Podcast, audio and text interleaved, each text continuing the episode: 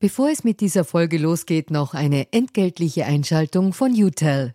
Wie ihr als treue Hörerinnen und Hörer unseres Podcasts wisst, steht ganz offen gesagt für Transparenz.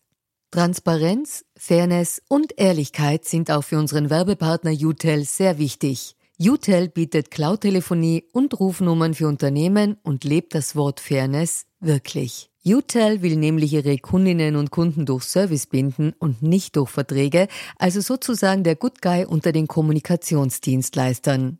Weitere Infos findet ihr im Internet. Ihr müsst bei der Suche nur den Namen richtig schreiben.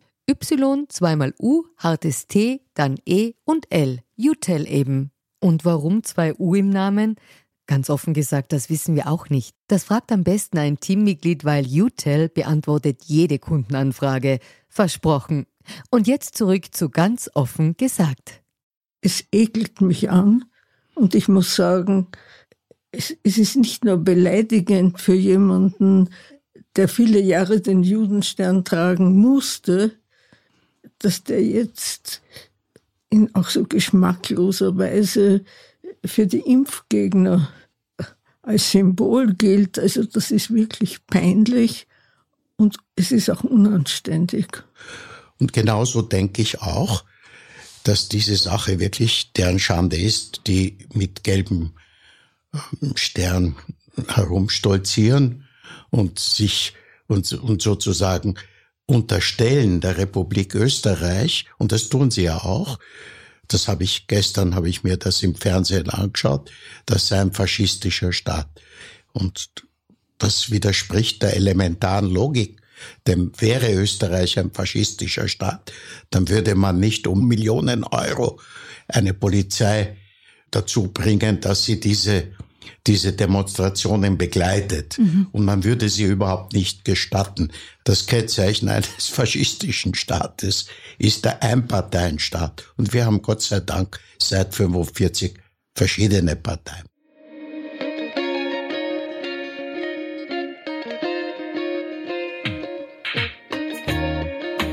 Herzlich willkommen zu einer neuen Folge von Ganz offen gesagt, dem Podcast für Politikinteressierte. Mein Name ist Alexandra Maritza Wachter und heute habe ich zwei Gäste und zwar die Ärztin und Zeitzeugin Helga Feldner-Bustin. Sie ist Überlebende des KZ Theresienstadt und spricht seit den 1990er Jahren regelmäßig in Schulen über ihre Erfahrungen in der Nazizeit. 2018 erhält sie für ihren Einsatz den Ute-Bock-Preis. Und der 1928 in Baden bei Wien geborene Journalist und Zeitzeuge Karl Pfeiffer, der 1938 im Alter von zehn Jahren mit seinen Eltern nach Ungarn fliehen musste. Vier Jahre später erreichte er das damalige Palästina. Pfeiffer engagiert sich unermüdlich gegen Antisemitismus und Rechtsextremismus. 2018 erhält er das Goldene Ehrenzeichen für Verdienste um die Republik Österreich. Mit beiden spreche ich heute über die Verharmlosung des Holocaust auf Coronavirus-Demonstrationen. Wie bewerten Sie diese Entwicklung und was macht es mit Ihnen, wenn Menschen auf Demos den vom NS-Regime eingeführten sogenannten Judenstern tragen mit der Aufschrift ungeimpft?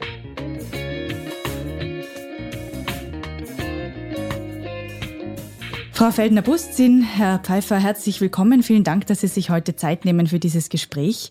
Wir beginnen bei, ganz offen gesagt, immer mit einer Transparenzpassage, also damit klar ist, woher wir einander kennen. Und da darf ich direkt erzählen, dass ich vor zwei Wochen eine Mail an Erinnern.at geschrieben habe und ich habe gefragt, ob es Zeitzeugen und Zeitzeuginnen gibt, die mit mir über die aktuellen Entwicklungen bei Coronavirus-Demonstrationen reden möchten. Und Sie beide haben sich dazu bereit erklärt. Vielen Dank. Die zweite Frage, die wir immer stellen, ist, sind Sie Mitglied in einer politischen Partei oder waren Sie es in der Vergangenheit? Ich darf gleich bei Ihnen beginnen, Frau Feldner-Bustzin. Ja, ich bin bei der SPÖ. Mhm. Und wie lange schon? Ich glaube 70 Jahre oder ja, sowas. Schon lang. Mhm. Auch an Sie, Herr Pfeiffer, die Frage, ob Sie Mitglied in einer politischen Partei sind oder ob Sie es in der Vergangenheit waren? Nein, in Österreich war ich nie Mitglied einer Partei. Mhm. Ich, war, ich war immer freischwebend. Freischwebend. Und im Ausland? Im Ausland als Jugendlicher war ich Mitglied der linkssozialistischen Partei in Israel. Mhm. Darf ich Sie fragen, Frau Feldner-Bustin, warum Sie bei der SPÖ dabei sind? Naja, früher hat sie sozusagen meine Interessen vertreten und jetzt ist sie, glaube ich, das kleinste Übel. So ist jetzt ihr, der aktuelle. Wenn ich das so sagen darf. So empfinden Sie es im Moment. Mhm. Ja. Ja, dann äh, widmen wir uns gleich eben aktuellen Entwicklungen.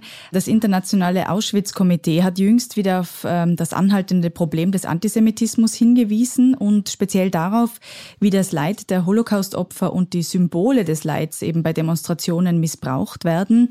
Frau Feldner-Bustin, Sie wurden 1943 zusammen mit Ihrer Mutter und Ihrer Schwester ins Konzentrationslager Theresienstadt deportiert.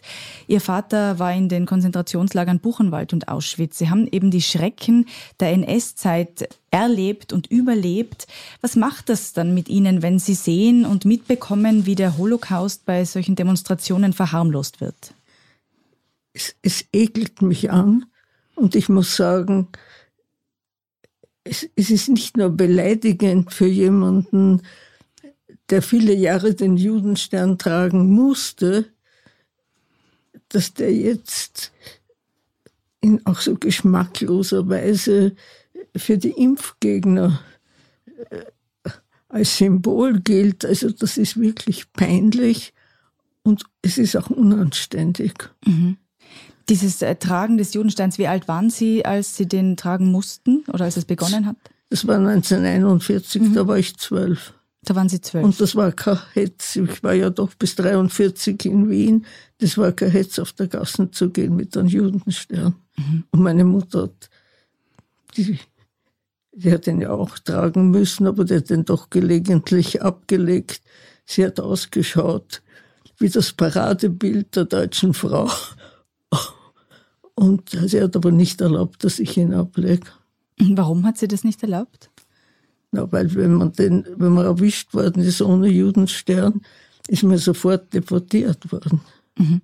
Herr Pfeiffer, auch an Sie die Frage. Sie haben in der Ersten Republik in der Volksschule schon Antisemitismus erfahren, habe ich ähm, gelesen. Und Sie wurden im April 1938 auch physisch von Hitlerjungen angegriffen. Dann mussten Sie als Zehnjähriger mit Ihrer Familie aus Österreich flüchten. Wie nehmen Sie denn solche Entwicklungen bei Demonstrationen wahr? Naja, ich musste in Ungarn als 13-Jähriger zu einem paramilitärischen Dienst gehen. Und als Jude die Juden mussten gelben Streifen tragen, das habe ich tragen müssen. Und äh, wir haben, wir wurden gezwungen dazu, Toiletten von einem Offizierscasino zu putzen.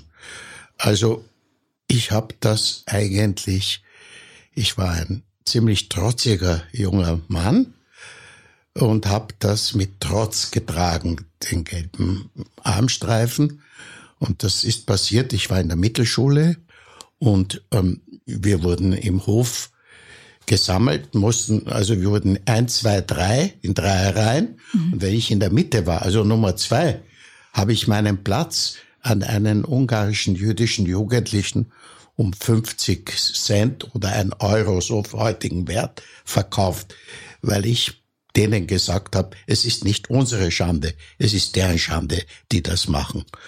Und genauso denke ich auch, dass diese Sache wirklich deren Schande ist, die mit gelbem ähm, Stern herumstolzieren und, und sozusagen unterstellen der Republik Österreich, und das tun sie ja auch, das habe ich gestern, habe ich mir das im Fernsehen angeschaut, das sei ein faschistischer Staat. Und das widerspricht der elementaren Logik denn wäre Österreich ein faschistischer Staat, dann würde man nicht um Millionen Euro eine Polizei dazu bringen, dass sie diese diese Demonstrationen begleitet. Mhm. Und man würde sie überhaupt nicht gestatten. Das Kennzeichen eines faschistischen Staates ist der Einparteienstaat. Und wir haben Gott sei Dank seit 45 verschiedene Parteien. Also ich sehe das eigentlich traurig an. Hauptsächlich sehe ich es traurig an, wenn junge Menschen sich daran beteiligen. Zumal es nicht, wie Frau Dr. Fellner-Bustin richtig gesagt hat, es ist, es ist verstörend, aber ähm, es ist auch irgendwie, äh, mich, mich tut das traurig machen, hm. wenn da junge Leute da mitmarschieren Und wenn man mitmarschiert hinter einem Küssel oder zum Unterschied hinter einem Herrn Kickel, wenn man das einmal tut, dann kann man sich darauf berufen, man hätte sich geirrt. Aber wenn man das jede Woche tut, dann kann man sich nicht mehr darauf berufen. Und ich denke, man muss das nicht tun. Hm. Es ist irgendwie auch für diese Leute eine einfache Sache, weil einerseits behaupten sie, sie stellen sich gleich dem verfolgten Juden, andererseits aber hängen viele von ihnen Verschwörungsmythen an und behaupten auch hinter allem, also hinter dem BioNTech und hinter allen diesen Firmen stehen Juden, die machen ihren Profit. Das wird ja auch behauptet. Und das ist typisch für den Antisemitismus, dass er keinerlei Logik entspricht. Ja. Und es, ich finde es traurig, dass man damit Leute, dass man tausende Menschen damit in einer Stadt wie Wien mobilisieren kann. Mhm. Sie haben eben jetzt auch gesagt, es ist äh, traurig, es ist auch sehr bedrückend, vor allem äh, wenn Sie auch schildern beide, wie das auch für Sie war, eben genau diesen Judenstern zu tragen. Tragen zu müssen. Tragen zu müssen, gezwungen zu werden, das zu tragen. Und jetzt. Als Kind. Als Kind eben, wie ja. Sie sagen, Sie waren zwölf. Und jetzt gibt es Menschen, die den, sich eben selbst einfach drauf tun und dann sagen quasi ungeimpft, ja? Man muss aber die Leute auch differenzieren. Mhm. Es sind nicht lauter Küssels, mhm. sondern es sind Leute, die sich vor dem Stich fürchten, die ein extremes Vorurteil haben, weil sie denken, man kriegt irgendwas eingeimpft und man wird nachher unfruchtbar. Ich weiß nicht, wer das alles publiziert hat. Also mhm. es sind schon Mitläufer und natürlich diese, der Kickel. Also es ist bedrückend, wenn man das anschaut, wer da alles mitrennt. Aber es sind Frauen mit Kindern. Mhm. Die Polizei ist ja eher rechtsgerichtet. So empfinden Sie das ja. Es ist halt quasi auch, Sie meinen, das ist eine gemischte sollen Sie, Gruppe. Was sollen Sie machen? Sie können doch nicht Wasserwerfer einsetzen mhm. für Leute, die ihren Kinderwagen führen. Ja, was würden Sie den Menschen gerne sagen, die eben auf Demos eben diesen vom NS-Regime eingeführten sogenannten Judenstern tragen? Was würden Sie denen gerne sagen? Ich weiß nicht, ob Sie es hören wollen, aber es ist schon so, dass es ein Unterschied ist, ob, du, ob man einen Stern tragen darf oder muss. Mhm. Und das ist ja dasselbe Vorurteil, gegen die Muslime mit dem Kopftuch. Warum sollen sie kein Kopftuch tragen? Sie tragen das freiwillig. Den Stern haben wir aber sehr unfreiwillig getragen. Ich erinnere mich auch daran, da war ich so zwölf, bin ich am Quai gegangen und plötzlich ist eine Frau gekommen, hat mir eine heruntergehaut und hat gesagt, du Judensau. Na, das ist auch etwas, was picken bleibt bis ins hohe Alter. Mhm. Allerdings muss ich auch sagen, dass auch am Kehr eine Frau gekommen ist und mir eine Sackel Obst in die Hand gedrückt hat und gesagt hat, du armes Kind. Also es hat beides gegeben.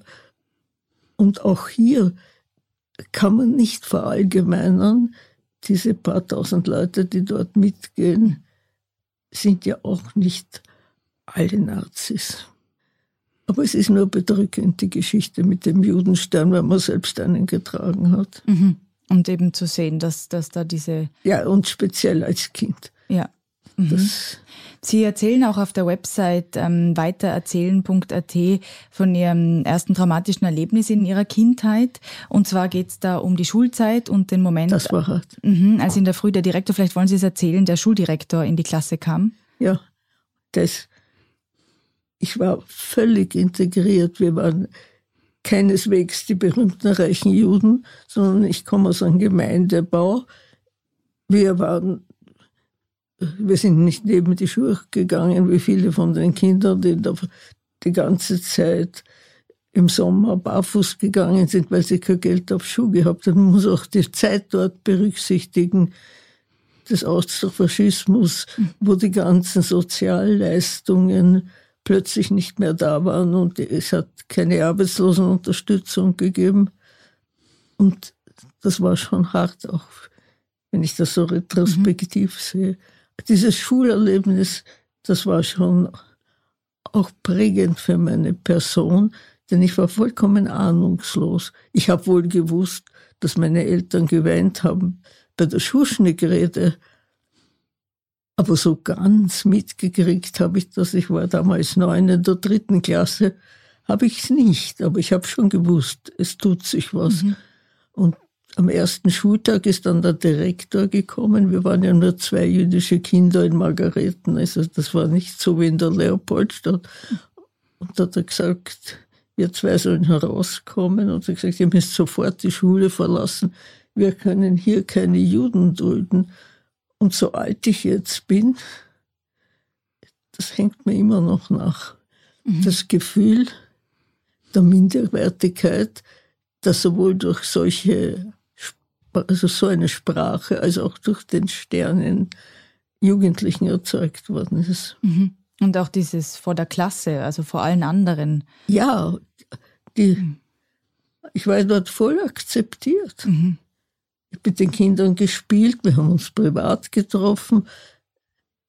Ich war halt dort eine von der Klasse. Mhm. Und dann war ich plötzlich ein Outcast. Es ist, also es ist, es ist ganz entsetzlich. Das hat einem auch die jüdische Hochschülerschaft, FPÖ-Chef Herbert Kickel, Sie haben ihn äh, schon angesprochen, Herr Pfeiffer, Anfang Jänner wegen Verharmlosung des Nationalsozialismus angezeigt, weil Kickel habe, ich zitiere, die Corona-Testpflicht an Schulen mit der systematischen Diskriminierung, Verfolgung, Vertreibung und späteren Ermordung jüdischer Kinder durch die Nazis verglichen und die NS-Verbrechen damit relativiert. So zitiere ich das eben. Und die FPÖ hat äh, dagegen gesagt, dass durch den Hinweis auf totalitäre Entwicklungen keine Verharmlosung einer Diktatur stattfindet, sondern eine Warnung davor. Wie sehen Sie das? Also das sehe ich als lächerlich an. Hm. Wir leben in einer demokratischen Republik.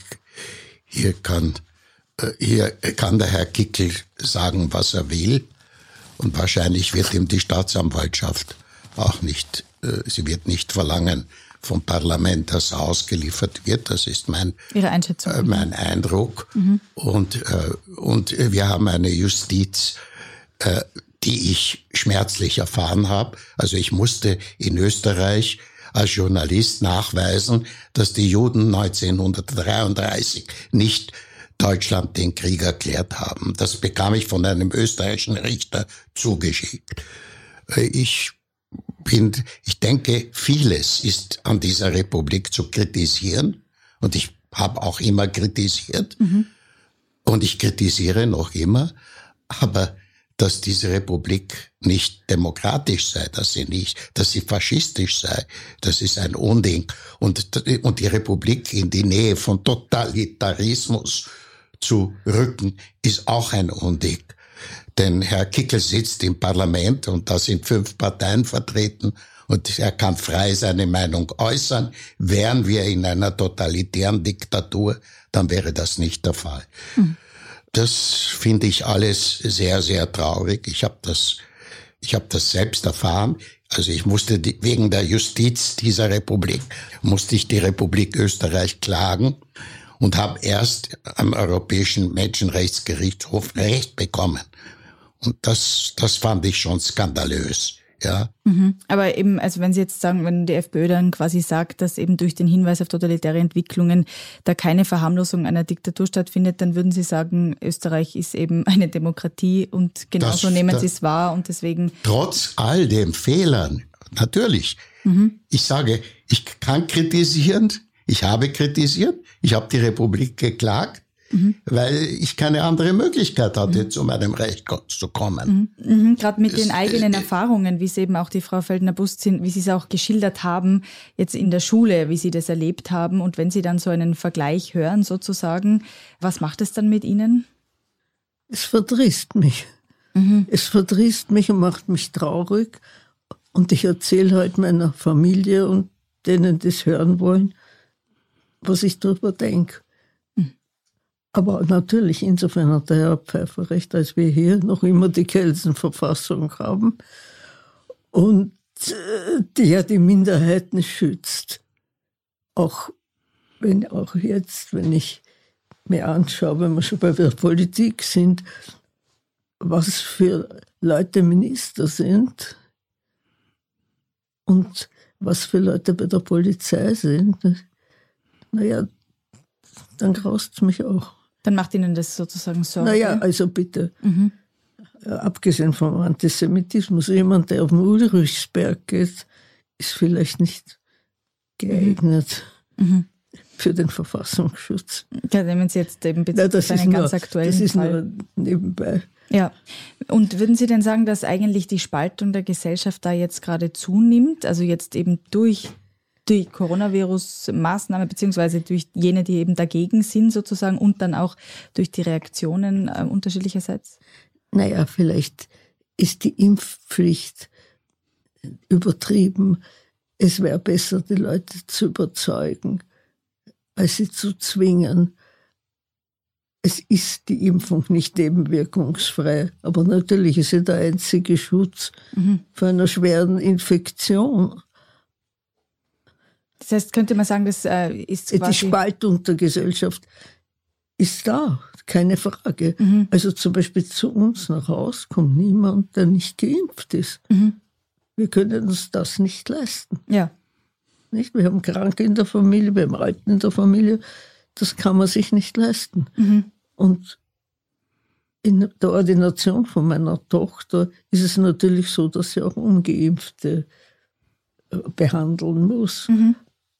Und sie versucht, sie zum Impfen zu überreden, aber wenn sie nicht wollen, kann man nichts machen. Mhm. Aber Maske müssen sie halt tragen.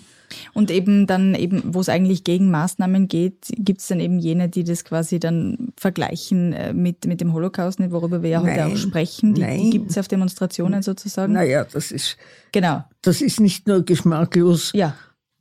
Das ist auch schwachsinnig, ja. nicht? Ich meine. Aber haben Sie da das Gefühl, dass der Antisemitismus zunimmt im Moment? Ja. Ja? Ja, ja, es, das hängt auch natürlich mit, mit der Regierung zusammen.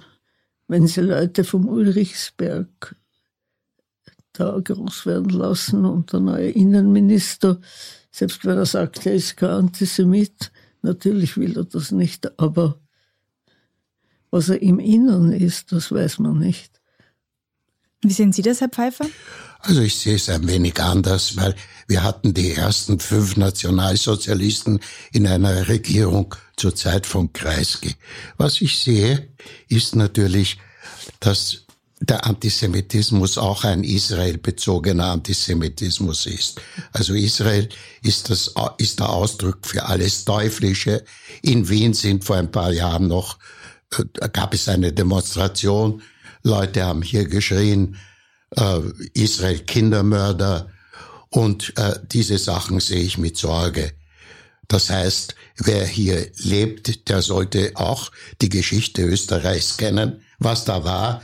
Und es kann nicht sein, dass man begründet mit irgendetwas, was in Israel geschehen ist, hier eine Synagoge anzugreifen.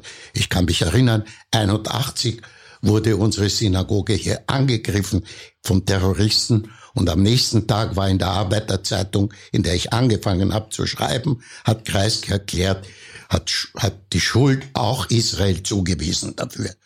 Und das ist unmöglich gewesen. Also diese Sachen habe ich erlebt mhm.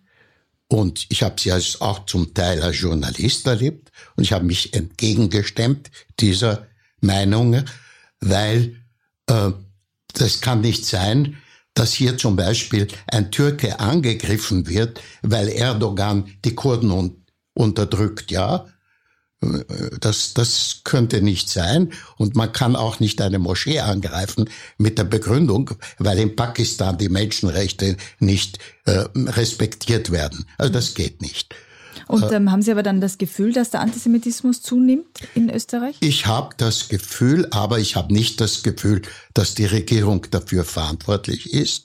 Das habe ich nicht. Ich habe die Erfahrung gemacht, ich habe Reden gehört von der Frau Minister Edstadler, die gesagt hat, der Antisemitismus ist nicht ein Problem der Juden, sondern ein Problem der österreichischen Gesellschaft. Und das habe ich nie gehört zuvor.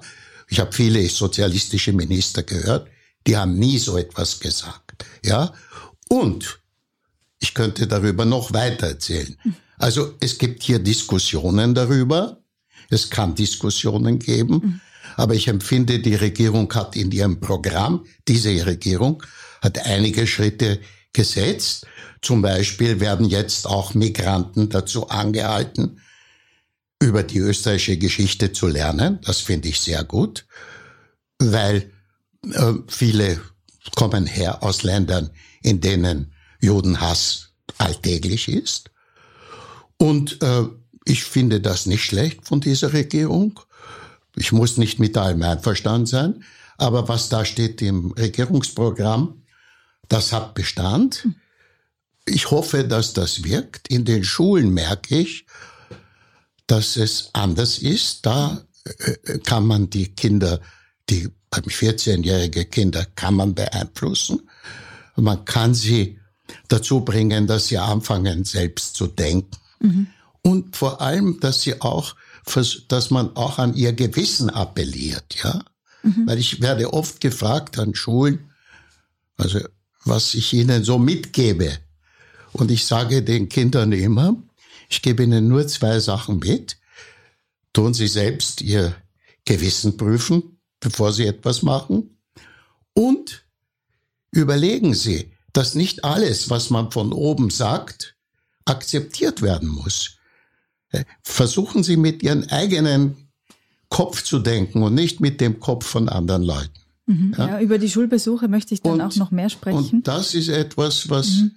was eigentlich, wo ich immer äh, positive Reaktionen habe. Ja? Mhm, mit diesen beiden Botschaften sozusagen. Äh, ja. Nicht nur mit diesen beiden mhm. Botschaften, sondern es ist ja auch oft so, dass man kommt, also ich war zum Beispiel im Vorarlberg, ja. Ja, darüber möchte ich dann unbedingt okay, noch, noch sprechen. Das habe ich, hab das ich habe das gelesen, genau. Bei Erinnern.at, da möchte ich unbedingt dann noch drauf eingehen. Ich wollte nur ganz kurz eben noch beim Thema der Demonstrationen bleiben und dann schauen wir uns an eben okay. die, die Arbeit, die sie beide machen in Schulen. Die Präsidentin der jüdischen österreichischen Hochschülerschaft, Sashi Turkov, hat in einem Gespräch mit ORF.at nämlich gesagt, dass sie in einem Täterland aufwächst und ich zitiere, dieses Gefühl zu wissen, dass hier vor weniger als 100 Jahren Jüdinnen und Juden aufgrund dessen, dass sie Jüdinnen und Juden waren, ermordet wurden, formt, wie wir uns in diesem Land fühlen. Müsste Österreich dann eigentlich mehr tun, um eben solchen Entwicklungen der Holocaust-Verharmlosung bei Demonstrationen entgegenzuwirken? Wirken, würden Sie sagen? Ja, das glaube ich schon. Man kann es nicht so verharmlosen. Sicherlich ist das ja vier Generationen später und es sind ja nicht dieselben Leute. Es ist natürlich so, dass Familientraditionen da sind, nicht? Wenn der Großpapa bei der SS war, war der Vater vielleicht schon beim VDU und so geht das weiter und so ist es ja natürlich auch in unseren Familien ich versuche, wenn ich in die Schulen gehe, zwei Sachen zu predigen. Vor allem die Toleranz, mhm.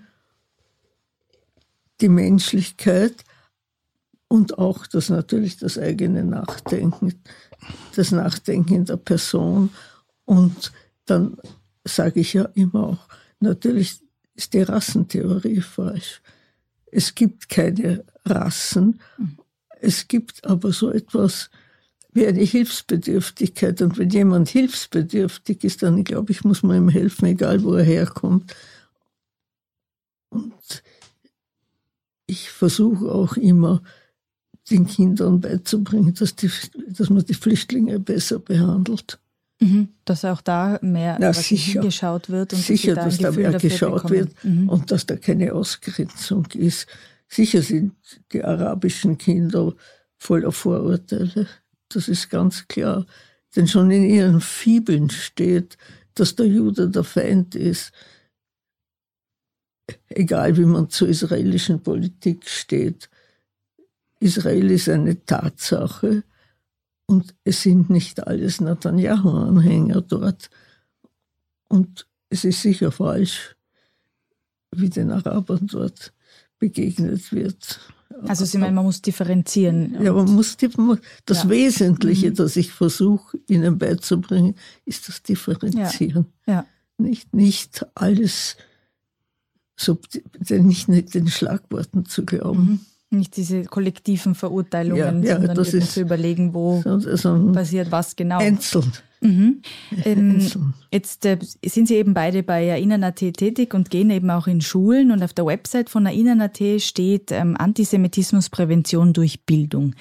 Und jetzt zeigt aber der jüngst veröffentlichte historische Film über die Wannsee-Konferenz, dass sich im Jänner 1942 in einer Villa in Berlin-Wannsee hochrangige Vertreter des NS-Regimes getroffen haben, um die Ermordung von elf Millionen Juden in Europa zu planen. Und das ZDF schreibt darüber, die Teilnehmer waren keine Psychopathen, sondern gebildete Männer aus SS, Polizeiverwaltung und Ministerien. Und dann möchte ich eben genau auf diesen Punkt der Bildung eingehen, weil man eben sagt, ne, das waren gebildete Menschen, aber aber eben, man einer Ideologie äh, gefolgt, einer mörderischen Ideologie. Wie weit kann denn Bildung da eine Prävention sein, Herr Pfeiffer? Was erleben Sie da und wo muss vor allem die Bildung ansetzen, damit sie eben präventiv ist? Ich denke, also in der Regel wäre ich von Geschichtslehrern und Lehrerinnen eingeladen. Und ich habe da auch die Erfahrung gemacht, ich, ich kann mich an einige Fälle erinnern, dass ich nachher mit dem Lehrer oder Lehrerin einen Kaffee getrunken habe mhm. und gefragt habe, warum sind Sie eigentlich Geschichtslehrer geworden?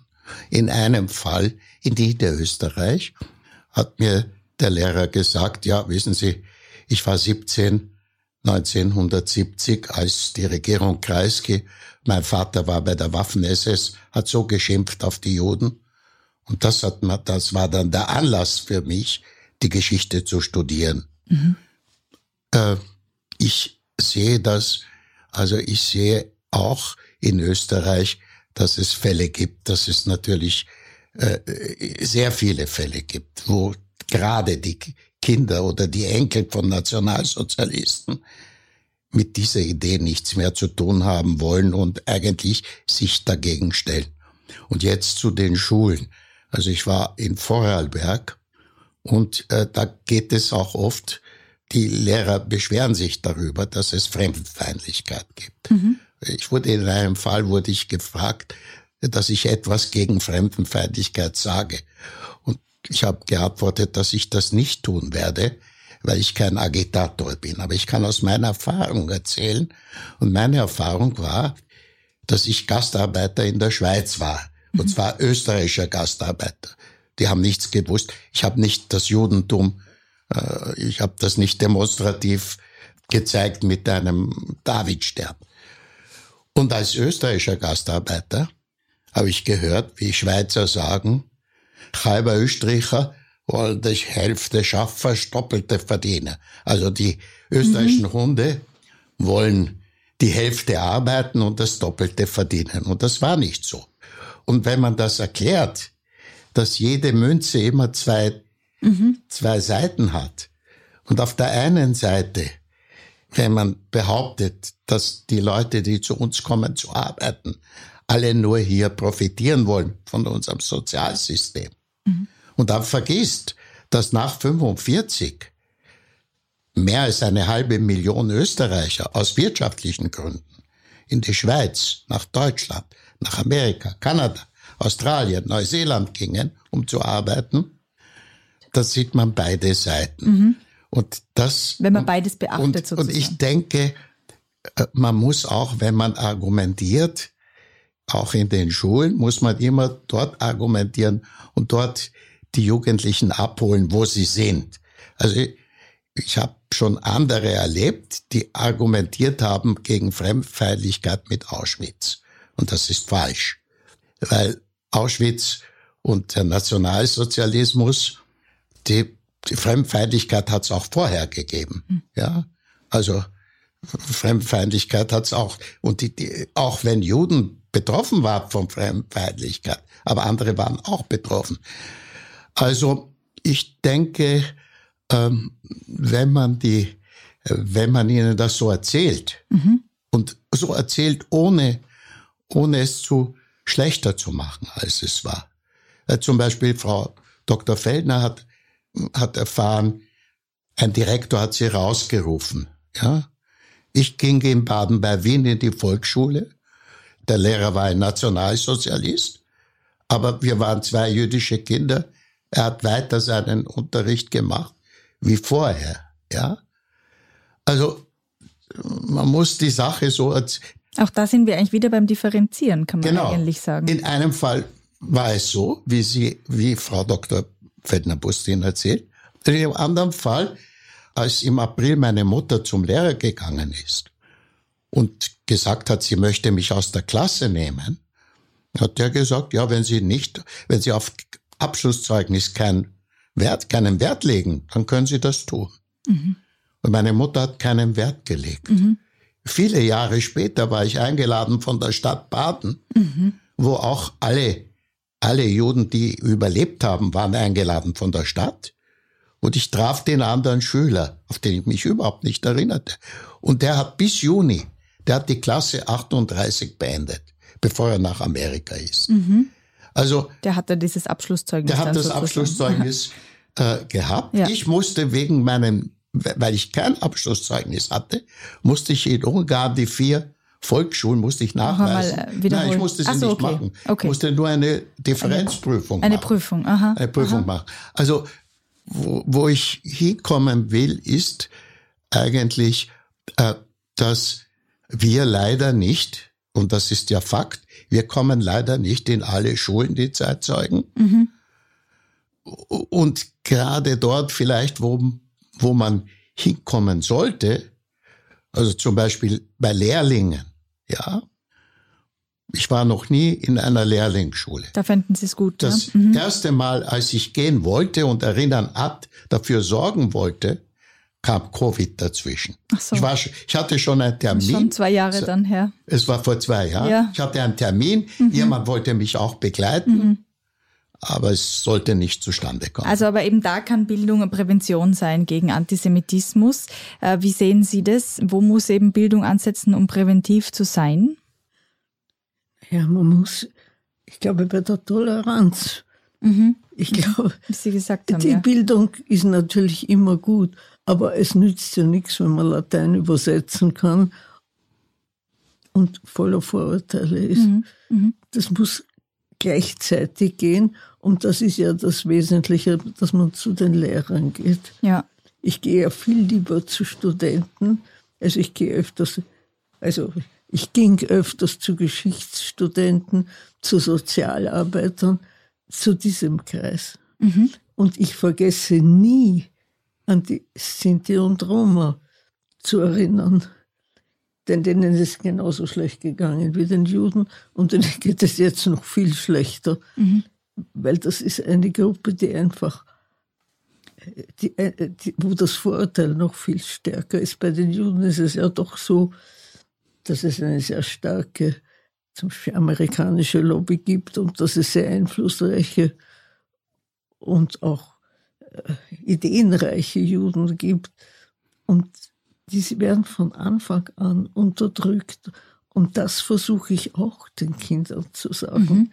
Und ich gehe, ich gehe natürlich zu Kindern, aber ich gehe natürlich viel lieber zu Pädagogen, denn ich kann mir das ja nicht, ich kann nicht jeden Tag gehen, das ist sehr anstrengend, ja. aber ich versuche eine Einflussnahme mhm. und ich versuche auch die Jugendlichen zu beeinflussen, dass sie, dass sie einfach den Menschen als Menschen nehmen und seine Herkunft ja. nicht ist nicht wichtig. Es ist, wie die Person es ist. ist wichtig für ihn, mhm. aber es ist nicht wichtig für mich. Ja sondern eigentlich ist wichtig, wie jemand ist. Ich habe auch auf äh, der Website des Borg 3 gesehen, äh, da waren Sie ähm, zum Schulbesuch und im Jahr 2002 war das und da waren die Fragen ähm, aufgelistet, die Ihnen gestellt wurden und eine der Fragen lautet, wieso haben sich die Leute so verhetzen lassen? Was antworten Sie da darauf? Ja? Es, äh, Leute sind leicht zu verhetzen. Denken Sie doch jetzt Sie sind, haben sich ja nicht geändert. Sie, sie lassen sich verhetzen gegen das Impfen, auch gegen die Demokratie. Sie glauben Schlagworte. Und das müsste man versuchen, an der Wurzel auszureißen in den Schulen. Mhm. Und das kann natürlich nicht der einzelne Zeitzeuge sein, sondern das muss der, das muss der, der, der Lehrer sein, mhm. der ihnen das beibringt. Aber dazu muss man natürlich erst den Lehrer beeinflussen, ja. dass, dass, er wirklich sich mit der Geschichte befasst. Mhm. In dem Bericht über den Schulbesuch, da steht auch, ich zitiere, das Schlimmste, die Jugendlichen hatten damals die natürliche Tötungshemmung verloren, beziehungsweise man hatte sie ihnen abtrainiert. Wie reagieren denn die Jugendlichen, wenn sie, wenn sie sowas erzählen, dass es eben zu solchen Entwicklungen naja, sie sind betreten, aber man kann ihnen das abtrainieren.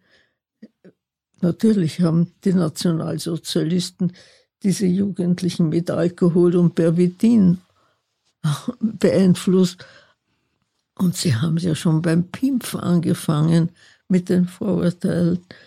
Und Napola war ja für die Elite. Also ich versuche das zu erzählen und Sie brauchen ja nur zu sehen, wie leicht Jugendliche zu beeinflussen sind. Nee. Und da versuchen Sie ihnen quasi zu sagen, wie einfach das quasi geht, so eine ja, Beeinflussung geht, in eine negative denkt, Richtung generell. Nach und man redet dann über Religion. Die mhm. meisten Religionen haben ja einen gewissen Moralkodex. Und unter Umständen zitiere ich auch die Bergpredigt. Mhm. Also, und die, die Charta der Menschenrechte. Ja, also natürlich ja. nur einzelne mhm. Sachen, aber. Damit da klar ist quasi, ähm, wo, wonach man sich richtet oder wo der moralische Kompass... Wo man sich orientieren ja, kann. Für die Orientierung. Mhm. Ja. Sie haben es ja auch schon gesagt, Herr Pfeiffer, Sie haben 2018 äh, verschiedene Schulstandorte in Vorarlberg eben äh, besucht und Sie erzählen dann von Ihren Erfahrungen eben in der NS-Zeit, aber eben auch von Erlebnissen in Palästina und Österreich nach dem Zweiten Weltkrieg. Gibt es denn ein Thema, zu dem besonders viele Fragen von Schülerinnen und Schülern kommen? Eigentlich verteilen sich die Fragen. Mhm. Also hauptsächlich wird über Österreich gefragt. Das ist die, das interessiert die meisten. Also ich war im Mödling in einer im Realgymnasium. Dort hat mich 14-Jährige und dort haben mich einige Schüler haben mich über meine Erfahrungen in der Zweiten Republik nach meiner Rückkehr mhm. nach Österreich gefragt. Und da konnte ich nicht, ich, ich habe wahrheitsgemäß berichtet, wie es war. Und einer stand auf und fragte mich, Herr Pfeiffer, haben Sie nach Ihrer Rückkehr an Selbstmord gedacht und ich antwortete an Selbstmord nie, an Mord des Öfteren. Also die Klasse hat natürlich gelacht. Wesentlich ist, ich, ich bin nicht todernst immer und ich versuche das mhm. auch so zu machen, dass ich die Schüler äh, und die Schülerinnen erreiche. Mhm.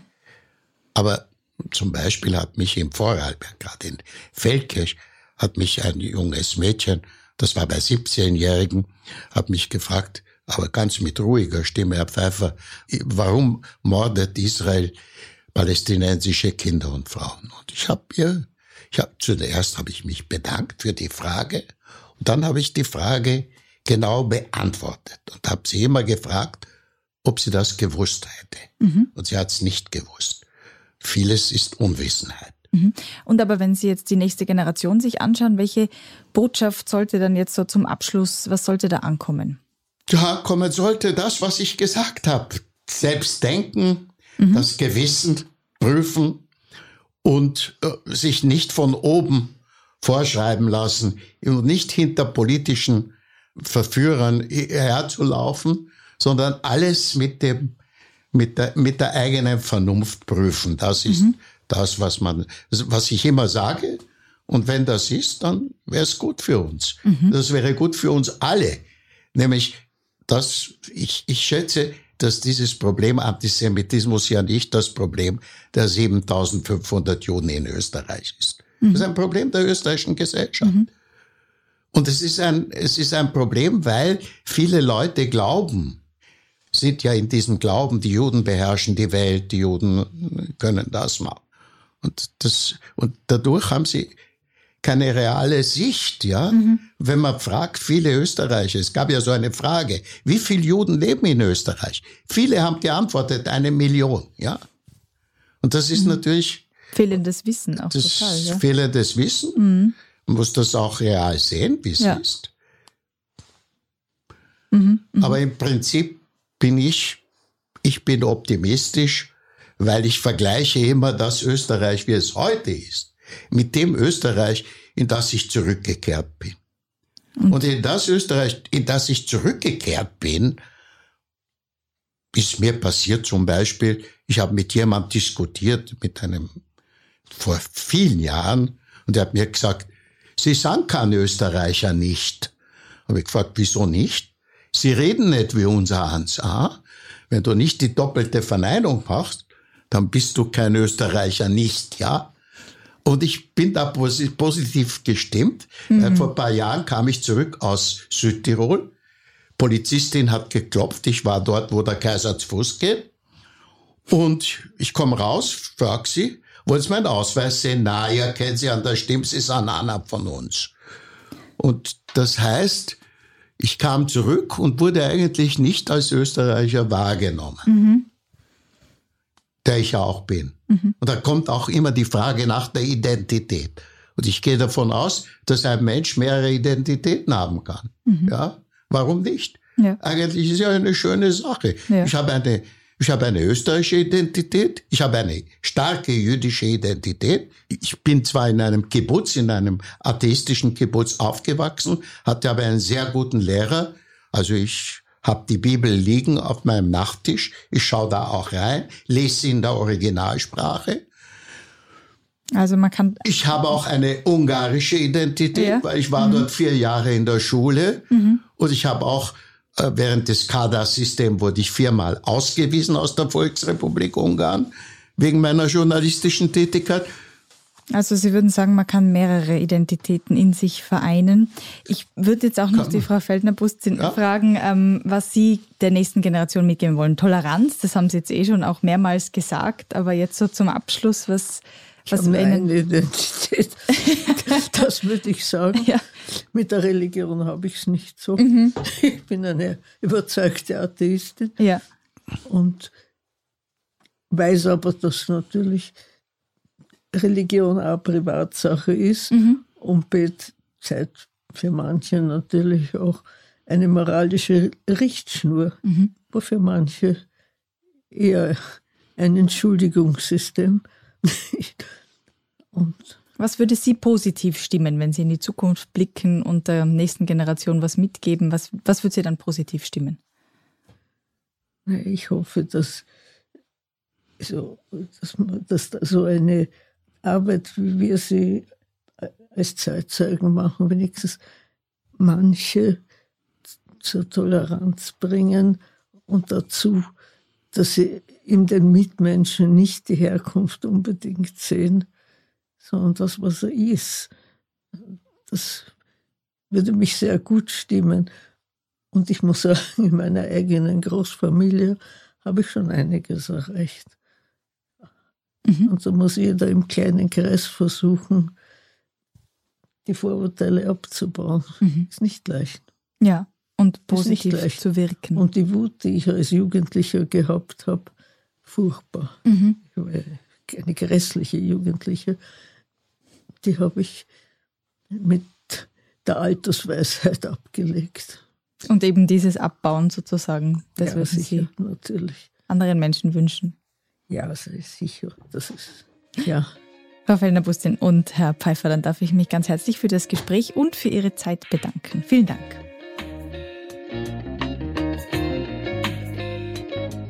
Das war die heutige Folge von Ganz offen gesagt. Wenn ihr mehr über die Biografien von Helga Feldner-Bustin und Karl Pfeiffer wissen möchtet, könnt ihr einen Blick in die Show Notes werfen. Dort habe ich eine Linksammlung zusammengestellt. Zum Abschluss möchte ich an dieser Stelle noch Erinnern.at danken, weil durch diese Institution das heutige Gespräch ermöglicht wurde. Zudem kann ich die Zeitzeuginnen-Plattform Weitererzählen.at sehr empfehlen Dort findet man zahlreiche Videos und Audiointerviews mit Verfolgten des Nationalsozialismus. Die Sammlung konfrontiert uns mit unserer historischen Verantwortung und sie wird laufend erweitert. Ich bedanke mich an dieser Stelle fürs Zuhören und freue mich schon auf die nächste Folge. Bis bald!